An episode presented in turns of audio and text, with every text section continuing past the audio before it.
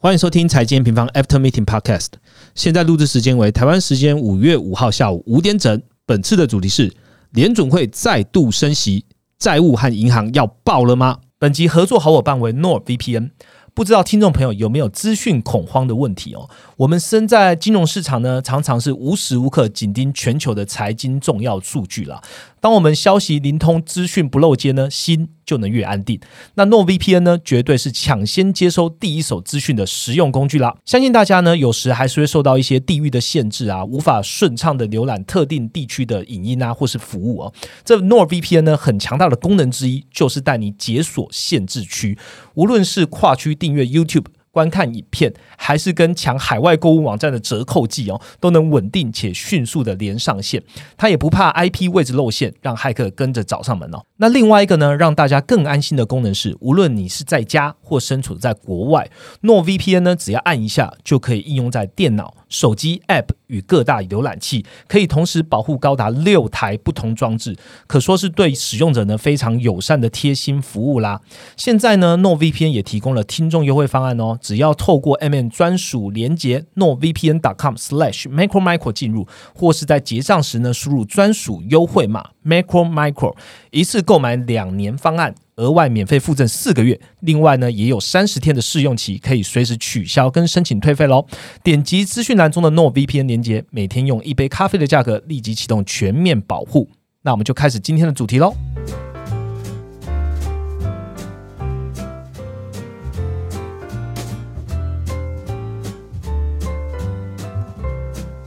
Hello，大家好，我是财经方的 Roger 哦。一开始呢，还是要强调最重要的事情喽。我们在本周播出的时候呢，我们的全球总经影响力论坛哦，这个限时早鸟票即将进入最后的倒数啦。好，早鸟的优惠呢，即将在五月十二号的中午、中午、中午，哈，这是小编帮我写了三次中午，很重要。十二点截止哦。现在已经有这个千人加入这场年度的盛会了，所以邀请大家把握机会喽。如果你现在啊，对于银行啊，是否也爆雷了？哦，通膨呢？现在是不是真趋缓的，还是景气是否真的衰退？这些议题有兴趣的呢？这场七月二号的大会呢，Rachel 还有国泰世华的首席林启超都会带给你下半年这些趋势分析哦。但有些人他比较想要特别知道，像美元呐、能源呐或地缘政治啊，怎么样影响投资？那这个同一个主题的孙主任呢，应该也对这个经济的判读呢，对你有些帮助哦。所以大家可以点击这资讯栏的连接哦，趁我们早鸟。价格最优惠、最划算的时候来加入这场论坛吧。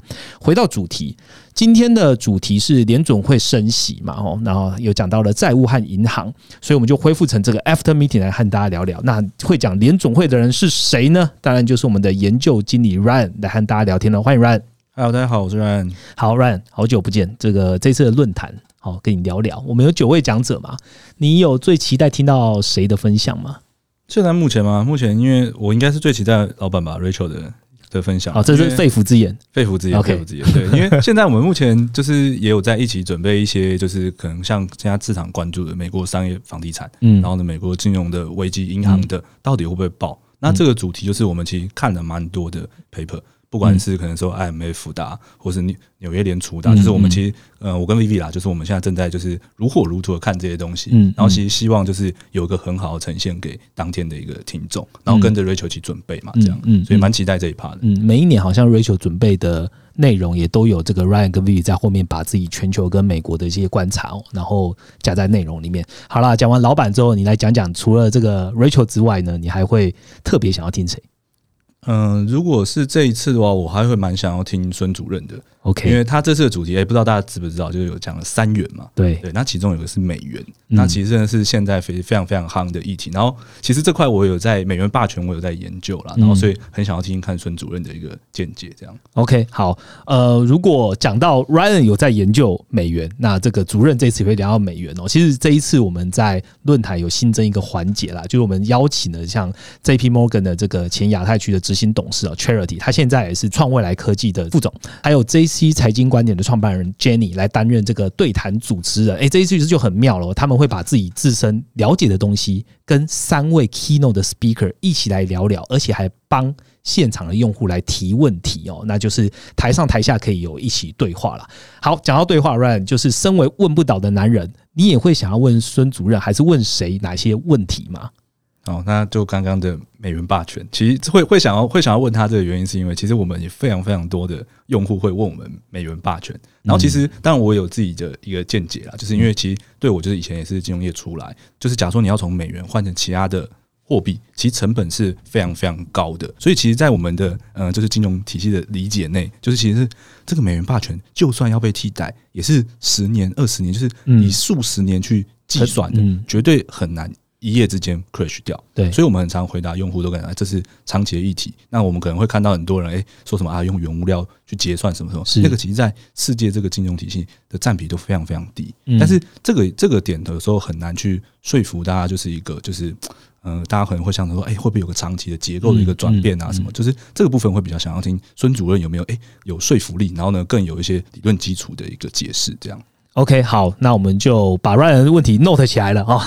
，Ryan 取代掉这个用户其中一题，所以你还有其他问题的话呢，欢迎先加我们的论坛，然后我们在论坛开始之前，我们会有一个邀约，好，请大家留下你们的问题喽。好，那我们回到主题喽，今天的节目非常精彩，不过我们在节目一开始还是请 Ryan 跟我们回顾一下本周的行情重点喽。好，那其实本周行情还是在大区间震荡。其实从四月开始啊，不论是全球股市啊、债市、汇市，都是在二三月走出一波行情之后，开始转向震荡休息。那其实它的主要原因就是在市场观望，就是诶企业财报啊，啊，央行货币政策前景。因为今年其实 Q one 的时候，市场是领先预期说，整体这个欧美股的 EPS 的最低点就在第一季。是那同时就是美国经济啊，房租薪资的通膨有可能会开始出现放缓，所以然后让联准会就不再去维持这个鹰派紧缩的货币政策。那尤其就是三月系股银行。事件爆发之后嘛，所以从非 watch 我们可以看到，三月就有非常领先的一个下半年降息的预期。是，但不过截止到四月底啊，其实现在已经公布的财报大概五三八企业了，其实七九趴都是优于市场预期。那联准会虽然还没有明确表态说暂停升息这件事情，但是他在再度倒闭家就是第一共和银行之后，看起来确实升息也是。接近尾声了，所以市场的预期是纷纷的一个实现。那美股、欧股啊，新兴亚洲股市普遍在这个实现之后，因为前面已经涨过一大波了嘛，所以它实现之后，它就在正负的。一一到两趴内去震荡，那美债殖利率两年期、十年期也都在三点八、三点四的附近震荡。那美元指数也是啊，虽然说没有破底，但它就在一零一跟一零二之间，就变化不大。反而是像原油啊、黄金，分别开始出现一个比较大的一个趋势性的行情。那原油是从四月初以来跌了将近九趴。那黄金则是一度突破二零八零美元，那四月初又涨了大概四点五帕左右。四月初到现在是，那就是反映说我们提到说今年的一个经济的一个错置的一个现象了。其实 Q one 经济它淡季不淡之后，又开始看到哎，美国的 ISM 制造业哎，新订单有好转，还可以。对，哎，好像哎，是不是最坏状况出现了？但是。中国啊，欧洲、台湾制造业 PMI 又开始放缓，对。然后再从产业面看的话，你可以看到，哎，面板啊、记忆体好像最坏的状况已经到了。结果，哎，台积电的半导体出来，库存的消耗可能要延到 Q 三。那市场又开始重新调整，说是不是有这种需求渐渐不佳，然后经济衰退这种可能性？那这就是我们说到的一个错置。那经济跟行情都需要反复的在这种错置之间去测试，才能够慢慢的逐出一个 U 型，就是经济 U 型的一个底部的一个复苏的现象。OK，其实 Ryan 刚刚讲到很多错置的这个状况哦，我们在最新的五月的投资月报吧，就是主题是呃经济错置嘛，行情在这个半信半疑中上涨，确实就是在你看到四月底哦到五月初的状况，其实行情还算不错，但是这种错置，不管是消息面啊，还是这个数据，刚刚讲原油跟黄金的。这些错字都好像让他觉得说，好像其实你没有那么确定，诶，但是股市还是表现的还算是乐观的一个表态，所以大家可以来关心一下我们月报这个全球的一个状况。我们这一集其实主要要讲联准会嘛，那 Ryan 也在我们录音的前一天也发布了快报，就是美国利率突破五趴，联准会声明稿不再预期继续升息。好，这一篇很重要，所以我们全文开放。所以听众朋友呢，等一下除了听我们在聊的过程哦，如果你有兴趣，也到 M 平方的官网直接点开我们这一篇的快报，你就可以跟我们一起听下去了。今天节目两趴了哈，第一个。部分呢，我们当然就叫联准会。那了解一下，哎，真的要暂停升息了吗？今年是不是不降息了呢？那联准会怎么看待衰退呢？这第一个部分。第二个部分来聊聊哦，最近也好好还是好多这个地区性的银行危机哦，危机又来了吗？然后还有迫在眉睫的，更重要的是美国债务上限的来龙去脉，还有究竟会不会违约？我们就开始今天的节目喽。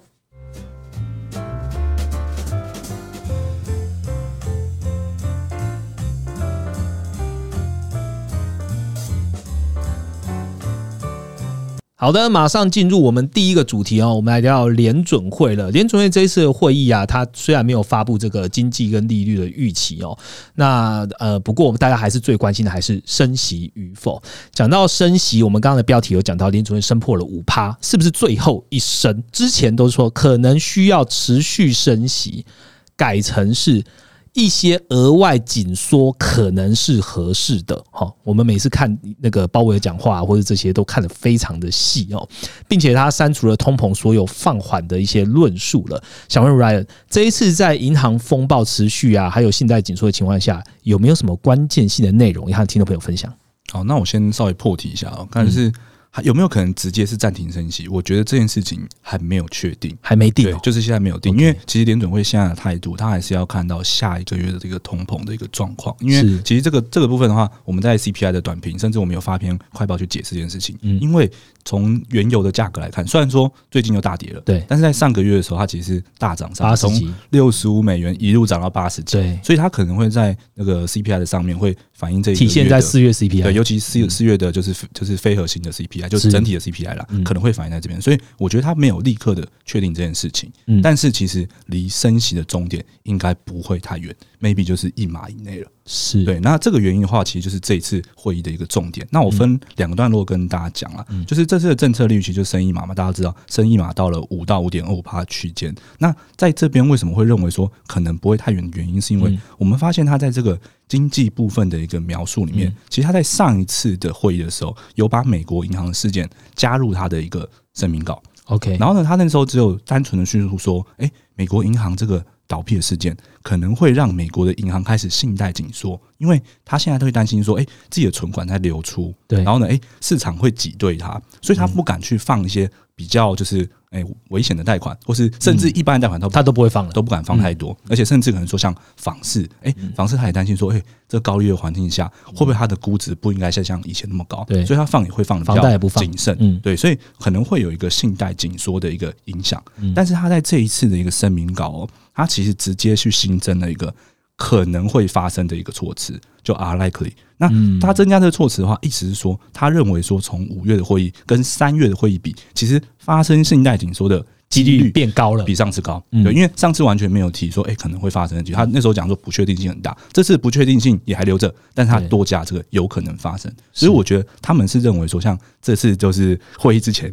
又倒了一家，对，所以可能确实真的会。发生这个信贷紧缩的一个现象，所以这是第一点。那只要发生这种现象的话，其实要在大幅升息的几率就非常低。因为你如果在在做大幅度的升息的话，其实就是去挤破这个泡沫嘛，对不对？那流动性就爆了，对，流动性就会爆了。然后呢，第二点的部分是它在利率前瞻指引的一个部分，像刚刚 Roger 用中文讲，嗯，一些额外紧缩，中文就比较绕口一点。它其实里面就是用 some additional。那这个部分的话，我稍微解释一下，就是说他们在上一次会议的时候还不知道说。我要升息一码，升息两码，或是我要升息多少，才会让货币政策到一个足够的一个限制性？好，这个足够的限制性又是中文听起来有点就是绕口。那我用比较白话的方式去讲，其实联总会认为的货币政策利率有足够限制性，就是说现在的一个政策利率要高于通膨。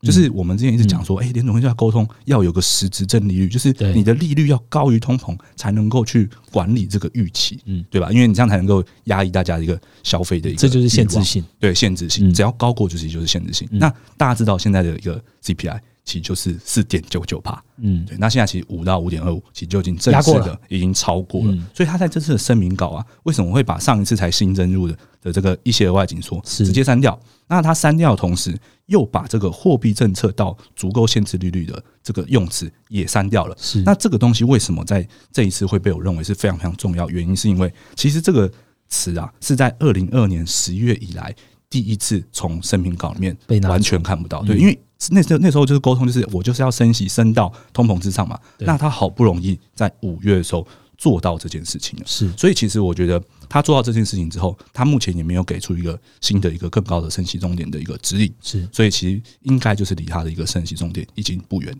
嗯，所以 Ryan，我想问，我们刚刚讲到了，现在它的通膨是四点九九帕，然后已经升息升到了五到五点五点二五区间，所以应该是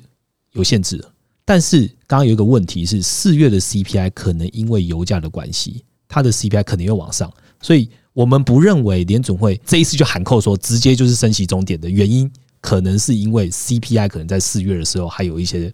往上的可能，对不对？第一个是这个，然后我刚刚其实没有用的非常专业的方式跟大家讲，我觉得只有如果用专业一点方式讲的话，其实就是目前的一个核心的 CPI、核心的 PCE，其实降幅还没有特别的明显啊。对，那其实联总会是看这一块。那我觉得我刚才用那个实质利率，然后用诶政策利率跟通膨就比它高这件事情，就是用个比较 general 的方式去讲。那这个部分的话，其实我稍微补充一下，就是目前其实美国的一个 CPI 啊，跟它的核心 CPI 其实都有一个交叉的一个现象，就是说，哎，CPI 已经掉到核心 CPI 之下了。OK，那核心 CPI 就是可能包括什么？就可能像房租，就是房租啦，很重要一点。那服务类的一个消费也是很重要一点。那这两个就是目前下的不够快，嗯，所以其实联准会它的一个货币政策要真的整整个把。通膨控制住的话，它还是要让核心的 CPI 下来。对，那这个目前就是下来的幅度并没有到特别高，所以目前就是我不会排除说，哎，六月就直接不升息，是，就还是有机会。那就是看下一次的数据。其实这不是只有我这样讲，鲍威尔也这样讲啊。对对，所以就是这个没有办法的事情，大家可能就还要再关注一个月。对，连鲍威尔都不知道那个 CPI 下一次会是多少了，所以我们只能盯着它看。OK，好，那我来问一下哦，就是呃，联储会这次也常提到，就是美国银行就是倒闭的问题嘛，挤兑的危机哦。那其实大家有在关注我们的话，都知道说，哎，其实三月我们就聊过，联储会这。这为了这一次的倒闭进行了这所谓的融资计划哦，BTFP，然后窗口贴现啊，哦，FDIC 也也提供借款这样子。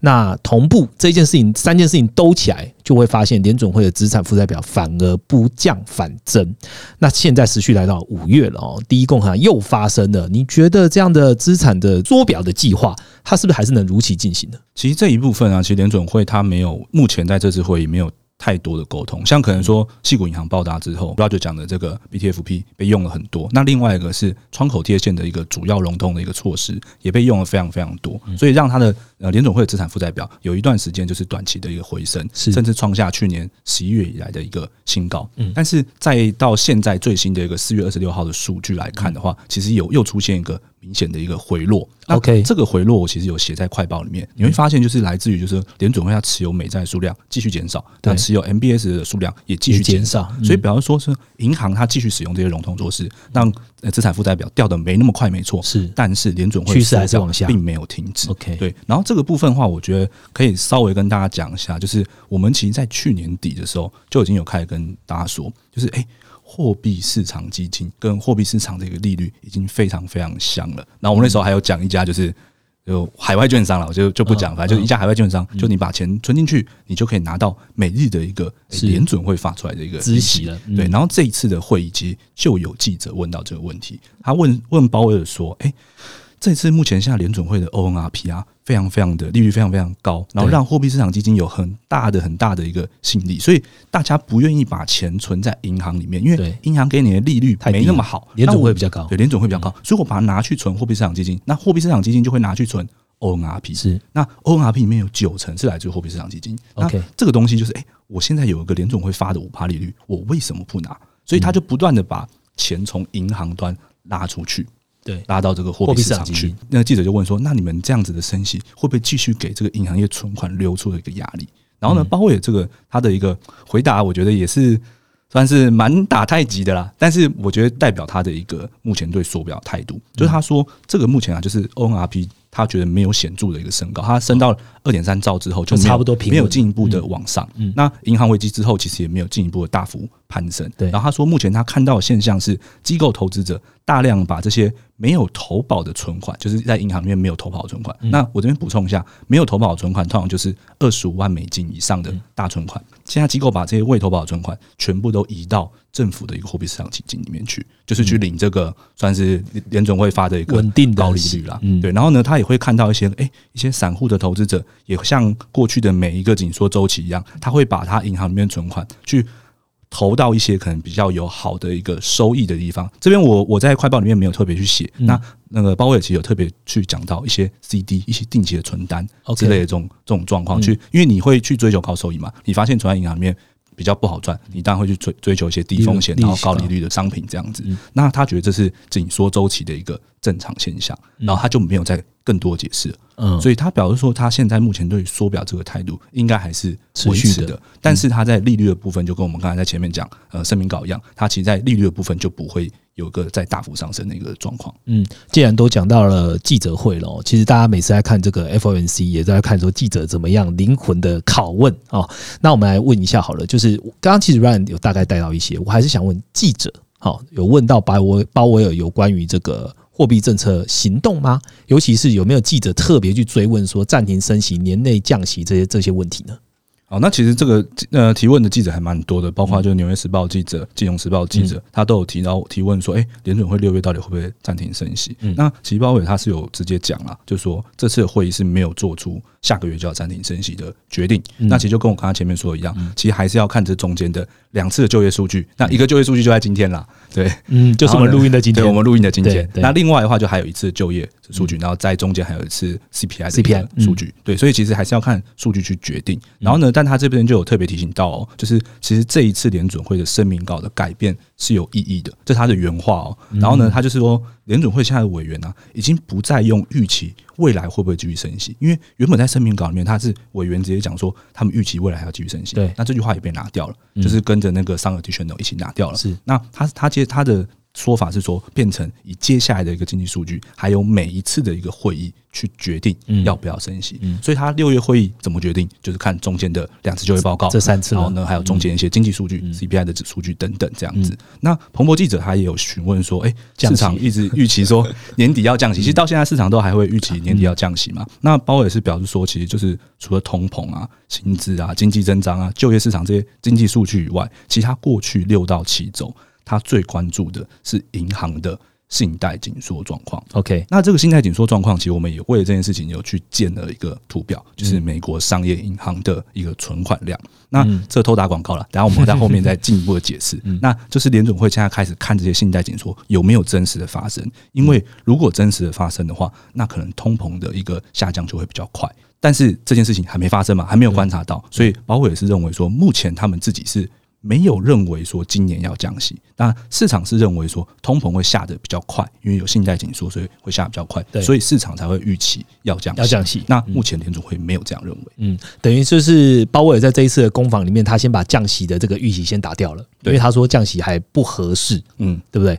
那重点还是要看这个信贷紧缩的状况啊。其实，其实我我觉得这个补充点，就大家可能会听起来啊，你就又在打太极啊，你什么都没说啊。但是其实我觉得以鲍威尔的角度是这样了，他真的就是官员嘛。那我是官，我官员不是要打太极，我是说他官员他做事不能有太多的前瞻性，因为他如果现在就已经好，我开始要转向，对，那如果通膨没控制住，谁负责？嗯，不会是我们这些旁边打嘴炮的啊，一定是他负责嘛？对，所以他一定要看到，而且市场都 price in 了，然后他还要负责，对对，他还要负责，他不是很很很冤枉？对，所以他一定是要看到通膨，就是核心通，尤其核心通膨啦，真的有下降，我觉得他才会开始沟通后面的暂停升息啊，甚至说什么年内要不要降息，这种才有可能开始沟通啊，不可能在通膨核心通膨还没有降之前就就做这件事情。其实，其实我刚刚讲的就是现在那么混沌的时期，大家应该要先想的是，他到底是不是不升息了？啊，真的，这真的不升息的时候，我们再来讨论降息。好，连鲍威尔自己本人都不知道，我们在我怎么问，应该都没办法在现在知道答案哦。好，一样再持续问一下这个记者，他问他的就是大家一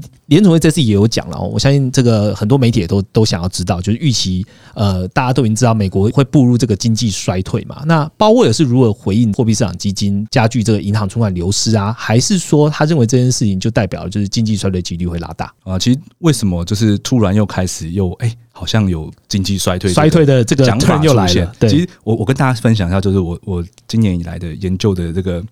转变，心理路程的转变啦。就是在去年年底的时候啊，你去看彭博，你去查彭博经济的预测，就是那时候每家券商给出来经济预测，哇，每一家都预期啊，今年的 Q 三、Q 四啊，要负的年增率，GDP 年增率要翻负了，等的都是衰退的预期。然后呢，我在今天录 p a r k 的时候，我再再把它打开看一次，哎，发现哎，怎么全部变正的了？哎呦，全部转向，所以其实市场本来就会跟着数据的变动去改变它的预测。嗯，那目前为什么在这个月又突然有很多的经济衰退的一个预期出现？就像我们刚刚最前面的行情回顾一样，讲到哎，原油大跌，黄金大涨，为什么又突然有这样的一个状况？是因为其实呃，联准会它在上一次的一个会议纪要里面，它其实有一段是写说，哎，联准会它现在里面的经济的研究员们是。认为美国可能会有一个温和的经济衰退了，所以这个问题就是在这一次的记者会，就是包括纽约时报，然后呢，彭博记者都有继续的提问，针对这个追问退，对，追问说到底会不会经济衰退？那鲍威尔其实是有表示说，就是虽然说他们现在经济研究人员就是预期会温和衰退，是。然后呢，这件事情是因为建立在信贷紧缩会发生的情况之下，OK，但是鲍威尔他自己本人有另外一个看法，然后呢，这个看法其实我们之前有在快报中做过一个解释，跟理事会成员沃勒的一个讲法是很像的，就是说这一次啊。到底会不会有大衰退的发生？因为过去大衰退的时候，都会看到失业率大幅的攀升。是但目前的一个状况是，我们虽然说是已经看到美国的它的职位空缺数嗯有开始一个缓慢的一个下滑，就是可能二零二二年新低，但是其实还是有九百多万的一个空缺在里面。所以鲍威尔认为说，就是因为这个职缺还是非常非常多，然后呢，而且这个职缺非常多的情况下，我们又同时看到实际的一个每小时的薪资已经降速降到四点二四帕，那说明今天开出来的非农又说明在继续降。是对，所以其实他现在已经看到，就是说，哎、可能这样的就业市场紧张的情况，并不会让失业率上升上升太多。再引用他一个原话了，他说他完全能够理解，这跟历史上都不一样。真的对，他说这个就是在历史上没有发生过的事情，但是却真真实实的反映在现在的数据中，所以他还是不排除说经济有可能不会出现大幅的衰退，那甚至如果说真的出现衰退，也会是比较温和的衰退。然后呢，这个部分的话，我就 echo 到我刚才在看到彭博的这个券商普遍的一个中位数预估，其实现在的中位数的预估就会预期说，可能 Q 三 Q 四的 GDP 年增率是零点一。零点二这种嗯。超低增速的经济增长了。对。那这个部分的话，其实就跟呃，我觉得市场现在跟联准会的一个想法是越来越接近对焦了，对，嗯。就是慢慢的对焦，就经济衰退从原本去年年底可能很悲观，负值，然后呢，现在变得嗯也比较一个可能就是零趴上下，就不是一个大幅衰退中。因为我记得我中间看的时候吧，应该是十二月嗯那时候好像有呃年增率可能负到零点四啊、零点五帕的一个状况，那现在就其实都已经没有现在的这样的一个预期了。OK，好，我们花了一个小主题的时间讨论一下联准会这一次最新的 FMC 会议的一些重点哦，包含的就是他记者会啊，问的有没有升息啊，会不会降息啊，甚至是有没有衰退的疑虑哦。那如果听众朋友觉得听的还不过瘾，想要知道联准会声明稿好究竟删减了什么呢？直接你现在点开快报哦，你就可以看到我们对声明稿上面有任何的词语变化，我们都已经标注在里面了。下一个主题呢，我们来聊聊美国的债务上限还有银行危机喽。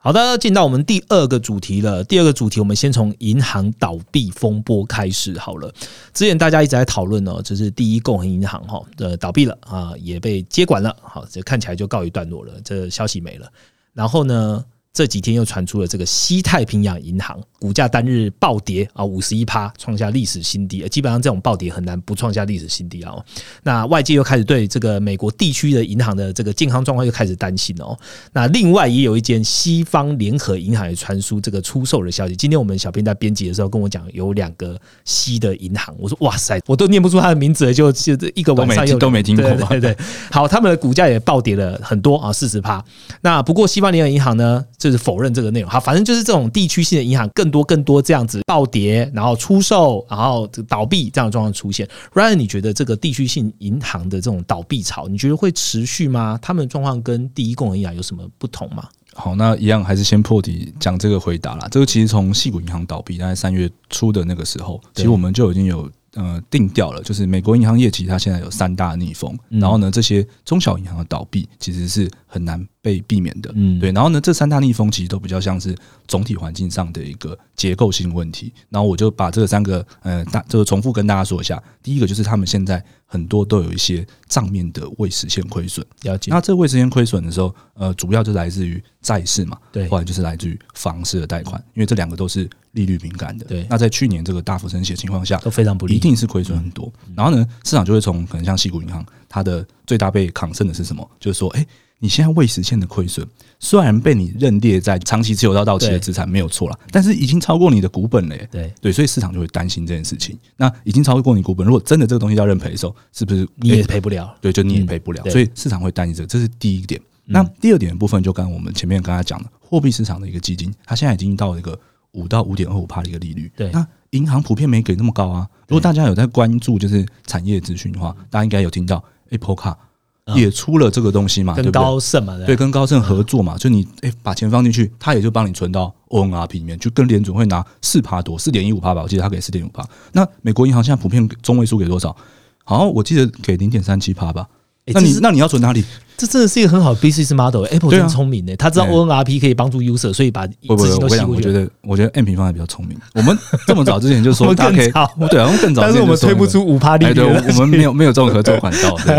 好，那你继续。对，这是第二点了，就是其实现在这个货币市场基金真的还是在吸银行的存款。那你就想嘛，越大银行它可能越不受这个影响，是。然后呢，越小银行它其实越容易受这个影响，因为它对你的一个品牌信任，对你的银行信任就不会到大银行这么高。对，那这是第二点。那第三个是。一个直利率的一个倒挂，其实到现在还在还在倒挂。压抑银行，因为他们过去买的这些长久期的一个资产，它的收益率啊，可能像我用这次最新的这个第一共和银行的倒闭，嗯，它的房贷的利率，它只能赚到三趴多，是，但是它现在假如说因为存款被挤兑出去，它像他今年 Q one 被挤兑一千亿的存款，它总资产才两千亿哦，被挤兑了一半走，然后呢，他如果现在要从市场上去借钱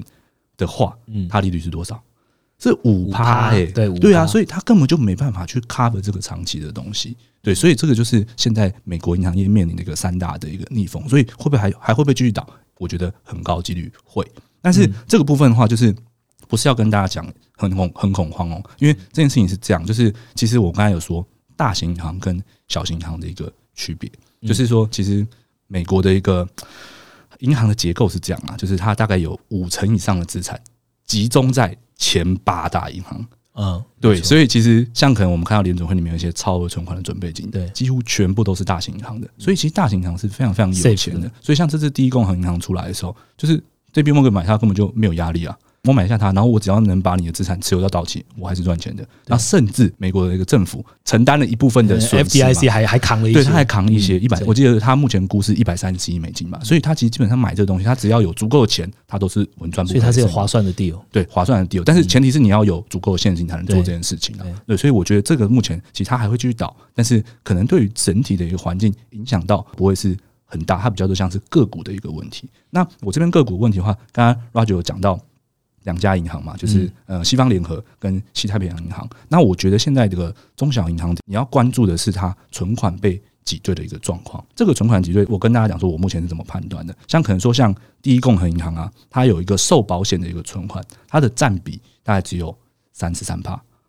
那像是它的前面倒两家，细谷银行跟签名银行，它没有受保的，就是有九成左右。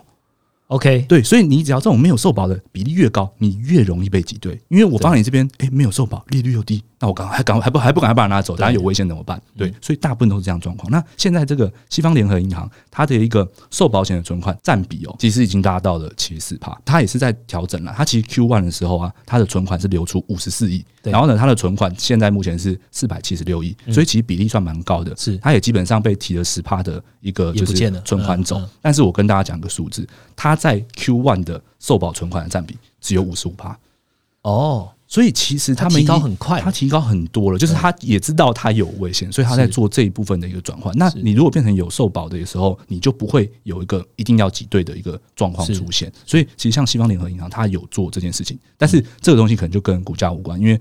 挤兑存款这件事情，就是你没办法控制。它现在就是大环境就长这样，那有可能就恐慌被挤兑。它是个没有办法，对，所以这种银行的股票会不会去接？其实对我而言啊，可能也不会去，小心为妙。其实基本上也不会去接这种股票，因为你知道它这个这个东西挤兑不是怎么讲。不是可以预估这个恐慌有多大的，对。但是他自己本身有没有问题，其实问题不大，不知道大家能不能理解。那另外一家的话就是新太平洋银行啊，它现在受保的存款大概是占比也是七十二趴，也算还行啊。对，但是它也是一样，就是它是 Q one 的时候其实被提了六十几亿，呃，才开始做受保的，才开始做这个东西。对，然后呢，它的一个现在存款是两百八十亿，所以其实占比也是超级高。你看它基本上五分之一的存款被提出，那它的长期资产怎么 hold？一定 hold 不住嘛？这就是为什么我觉得它可能。呃，中小银行危机还会在，而且不太能够去捞底。你从各种财报上面，你就觉得，哎，他这个存户都没赔到钱啊，第一工行银行也没赔到钱啊，西谷银行也没赔到钱啊，对，签名银行也没有赔到钱，啊就是存户都没有赔到钱啊。但是恐慌这件事情，就是不能够去，就是你没办法去衡量它到底多大。所以这种股票，我都还是建议比较不要碰，因为在总体的经济环境下，还是有这三大逆风，这些股票你去碰的话，呃，运气好那就没事，但运气不好的话，你就要用这些银行的股本去承担这些损失。运气不好可能会领到 FDIC 的补助。嗯，对，哎，没有，就是你要做这件事情的话，这个是这样，应该是你是存户可以，但是你存户做那个没没有好处啊，存户没好处，股东是要真的要赔的，对，所以其实还是不建议的，而且要看这个叶伦奶奶愿不愿意救你。现在状况就是不救股东啦。这一次我知道也蛮多人，就是像可能美国那边存股的也很多，就是蒙受损失，就是觉得啊，这一一定不会出事，但是这个的确银行没出事，但是它股价就是腰斩了。对对，就银行没有出事啊，就是第一公和倒了，但它存户也没没受损失，但是股东受损失了，对，所以这件事情我就觉得还是不要碰了。OK，好，Ryan 刚刚讲的这个三大逆风，基本上到现在看来看都还是没有变，所以你想要了解这三大逆风的话，我一样把我们这个细谷银行当时写的快报。好，我们把它连接附在下面，所以大家可以去看下这三大逆风。基本上，我们认为啦，银行也知道他们自己受到问题了，所以他们受保的这个存款上面应该都会拉高。可是市场要做挤兑，要情绪上要有 formal，呃，它的股价基本上也不是太值得去投资的。好，这是我们的看法。好，那银行业聊完之后，来聊另外一个哦，也。这个应该也算是大风险哦，真正的风险哦，因为大家之前已经听过一次哦，也在过去的几年前我们就听过了美国的债务上限危机。呃，我想问 Ryan，我就先问这个问题好了，债务上限危机是不是就是五月市场最大的一个经济风险？呃，我觉得是啊，而且其实我们提醒的时间大概从三月的时候就在提醒，四五月可能会是最大的问题，因为他们就是开始要谈论这件事情。那谈论这件事情之后，市场的热度就会起来。对，那就是像可能说四月底的时候，中院共和党就通过第一个版本嘛，就算谈判的版本这样子。所以我觉得的确是四五月最重要的一个议题。嗯，好，那我们就来问债务上限好了。之前那个叶伦奶奶也一直发出警告嘛，如果你放任这个违约，哦，会导致经济和金融的崩溃。我相信以他的角色，他当然希望债务上限快点过。那美国政府哦，最快六月一号就会违约了。哦，之前前几年也倒数过一次了，好，现在又六月一号要来喽。呃，我想先问 Ryan，债务上限和违约的关联性是什么？哎，我可以稍微跟大家科普一下比较细节的东西啊。就债务上限这个东西，就是市场可能会有些有些人都会去 Google 的话，他会从一九一七年啊开始讲起。但我就直接讲现在的一个状况。为什么叶伦他在这一次就是发了一个声明稿，就是把这个六月一号去做一个提前。他原本是讲说六月的一个上半可能会发生违约，是那这个状况是因为缴税季是四月，他四月收到的钱比较少。所以现在美国财政部的一个提缺账户现在只剩下两千八百多亿，嗯，那他们就认为说啊，那可能会撑的时间会撑的比较短。然后呢，它跟违约的一个关系是这样，就是其实呃，财政部它里面有一个就是优先级，就是缴费的一个优先级。那这个违约会是最优先的，就是。付利息、付美债这些利息，它是最优先的选项。它可能会从先从其他一些可能诶什么一些退休基金啊什么的，就是去慢慢先减少它的开支，就一一个一个来啦，就是会从那些先先去扣。但是付付利息这件事情是它的首要之务，对，就是不要让它违约。是对，所以目前的状况其实是叶伦就说，哎，可能会变成六月一号是最早违约了，就那时候就付不出利息了。对，目前的状况大概是这样。好，债务上限听起来是很重要，因为它影响到的很多，包含了美国的政府部门，包含了债市的一些内容哦。按照 Ryan 上一次有给的短评哦，现在众议院有这个共和党哦有通过一个版本的，诶，看起来就是已经过了第一版啦，这样后面的路还很远吗？民主党。会不会就让它过呢？要不要先跟大家分享一下众议院的版本跟民主的想法？好，那目前其实就是台湾时间大概四月二十七号的时候，众议院它是用一个非常非常微弱的一个优势，就两百一十七比二两百一十五的一个呃数量去通过这个共和党版本。那它的一个名称叫做限制储蓄增长法案。那这个法案呢，它其实是里面有包含，就是说，哎，它把债务上限从目前的一个三点一四兆增加一点五兆，或是到到明年二零二四年的三月三十一号为期限，看哪一个先到达，那就是以哪一个就是要重新开始协商债务协商。对，那这是它简要的一个结果。但是里面的内容哦，我们可以看到，就是限制储蓄跟增长法案，它在未来的一个十年，它是打算要节省四点五兆的一个。财政支出，那就是包括说二零二四年的一些自由支配的一个支出，它要恢复到二零二二年的一个水准，嗯，然后呢，未来每一年呢只能增长在一趴左右，嗯，那还有一些包括撤销没有使用的一些 COVID nineteen 的一个救助的资金，然后呢废除一些降低通膨法案，就是拜登他们通过的法案嘛，里面的一些能源跟气候的一个税收底面，嗯，还有就是阻止就是拜登他减免学生贷款的这些计划，哦，他这完全针对民主党，完全要做大政府的去挡，没错没错，所以等于说共和党他提出这个东西，就是基本上你想也知道他不会过，民主党。不会让他过，就是民主党绝对不会让他过，因为这里面全都是我都是民主党的东西，都是我主要政策，那你们全部给我取消掉，那怎么可能会给你过？所以其实，在参议院这边呢，是因为现在还是民主党掌控，所以很高几率就是共和党他自己也知道，他提出这个一定不会过，但他就是提出来要开始做一个。协商的对，要开始做一个协商。那到后一定会有一段时间去，就是算是哎，可能你要把哪些加回来啊，我才愿意通过，或是我要求一些什么，然后你要答应我，那就两党之间的去做一个协商。那这个时间呢，就是因为叶伦也出来喊话，但是因为叶伦我自己的想法是这样啦，就是叶伦其实比较偏民主党啊，是对，所以其实他现在是他新发的声明稿讲说六月一号这件事情，我觉得不会是准准好六月一号。基本上可能还会有个两到三周的一个，他有抓 buff 的，对他就是要出来喊个让让他协商会比较顺利。我自己的判断是这样啦，所以其实应该还是跟最早的一个版本，就是可能六月的一个上旬的期间，就现在到六月上旬，大概一个半月的时间，可以让两党去做一个协商的状况。那目前其实协商进度。还没有，因为就是有共和党提出的版本，那参议院正在审这个版本，并没有新提出一个民主党自己的版本。现在这也不能说算小道消息啊，也是真的想要做。就是民主党因为知道他在众议院这边是二一七比二一五，对，所以他只要说服共和党的哎三个人，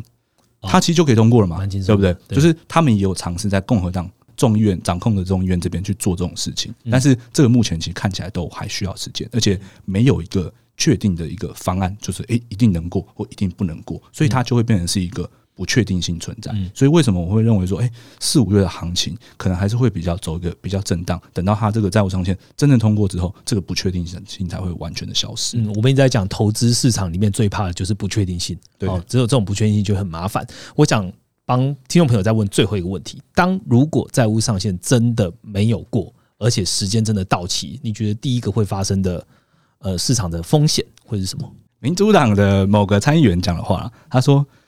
共和党就是想要看到股市大崩盘之后，然后呢，被迫的去同意就是债务上限这件事情。然后呢，这个东西其实就是发生在二零一一年嘛。那其实二零一一年的时候，其实债务上限那时候不是美国也被调评级降评对对。那它其实降评是在它通过之后，但是就是因为它前面就是通过也降频，因为它前面。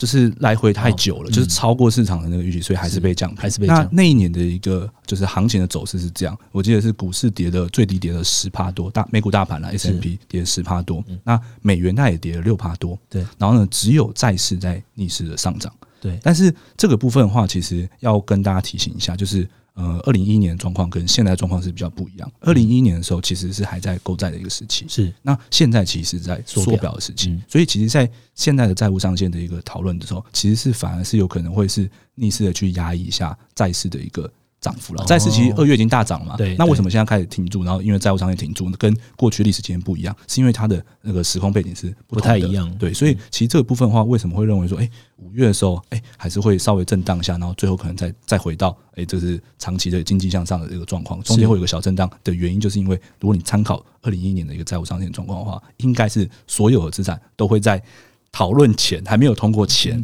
都会震一下，对。好，谢谢 Ryan 哦我们把债务上限的内容呢跟大家分享了哦。好，那马上进到我们一周一图表的时间哦。今天的图表呢跟我们刚刚讲内容也有关哦，是刚刚 Ryan 有提到的美国商业银行总存款量。那我们就请 Ryan 跟听众朋友分享一下吧。好，那我们今天在 p a r k e s 有介绍到，其实联准会现在已经升息到五到五点二五帕了，所以其实现在货币市场基金的一个利率是非常非常高的一个情况。根据 ICI 的一个数据显示哦，货币市场基金的总规模已经从去年底的四点七三兆大幅攀升到四月二十六号的五点二六兆。那这个其中啊，很大一部分是来自于美国商业银行的一个总存款量。那整体的一个商业银行存款量是已经减少了，从年初到现在已经减少了六千亿，从十七点八兆降到了十七点二兆。那我们这张图表中呢，有用联准会的一个定义，就是中大型银行是前二十五大的一个商业银行，那小型银行则是二十五大商业银行以外的一个加重。那用这张图，你就可以及时的追踪每周的一个银行存款量的一个变化哦。好的，谢谢 Ryan 跟我们分享今天的一周一图表。这个图表很重要，所以大家可以来看一下我们新建的美国商业银行总存款量这张图了。最后，最后还是要提醒大家哦，这个五月十二号的中午呢，就是我们全球总新影响力论坛的早鸟优惠的截止时间了哦。那还有另外一个消息要跟 M 平方的订阅用户也好好的再提醒一下喽。如果你现在是 M N 的订阅会员呢，除了享有这个论坛的早鸟折扣之外呢，我们还有专属。的内容好礼哦，好礼是什么呢？大家如果在听我们的 Podcast 大师列车，我们会在总经论坛的结束后呢，把所有的大师列车的特辑变成了精华笔记，让大家呢在听完论坛得到了一些资讯之后呢，也可以掌握全部大师讲的细节内容喽。所以这个相关的讯息呢，我们都把它放在下方的资讯栏。今天我们节目就到这边，如果喜欢我们节目的话，记得留下五颗星，并且给我们更好的评价。让我们下个礼拜见喽，拜拜，拜拜。